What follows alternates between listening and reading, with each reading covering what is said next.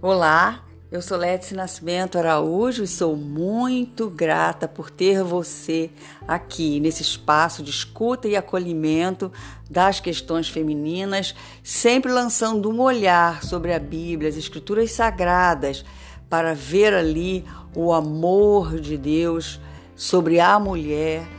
Ele que é o nosso Criador e está extremamente interessado na nossa felicidade.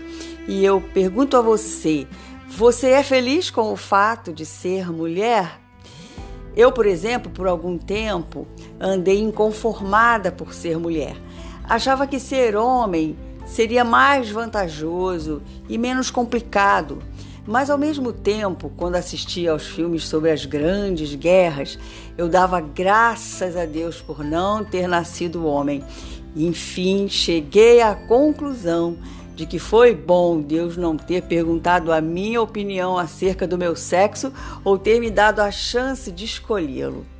Eu tenho aprendido que posso confiar na sua sabedoria.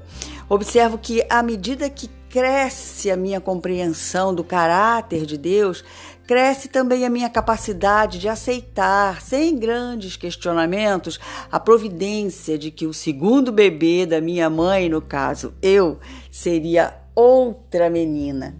Na sua carta aos Romanos, por exemplo, o apóstolo Paulo ao desenvolver o conceito de soberania de Deus e seu direito de administrar tudo, inclusive a sua própria misericórdia, de acordo somente com a sua vontade, a sua graça e a sua justiça, e para que abaixássemos essa nossa arrogância ao ficar querendo questionar as coisas que Deus faz, disse assim: Todavia, quem és tu, ó homem, para questionares a Deus?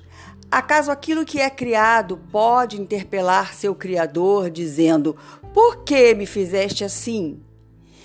Por ser o Criador, Deus tem o direito de fazer as coisas como quer, e como a sua palavra nos diz que ele é perfeito, justo, bom e nunca erra, eu e você podemos confiar que ele sabia o que estava fazendo quando nos fez do jeito que fez.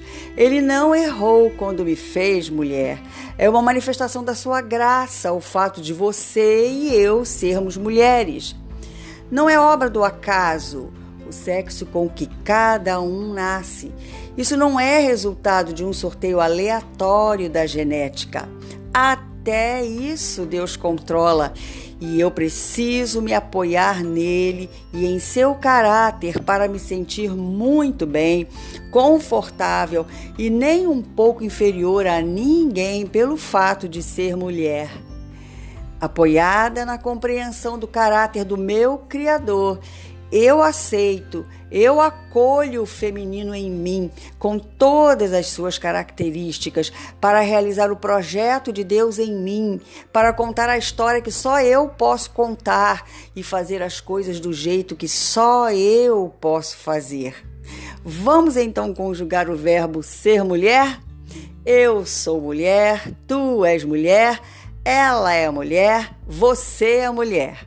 Nós somos mulheres, vós sois mulheres, elas são mulheres, vocês são mulheres, únicas, obras preciosas da graça de Deus.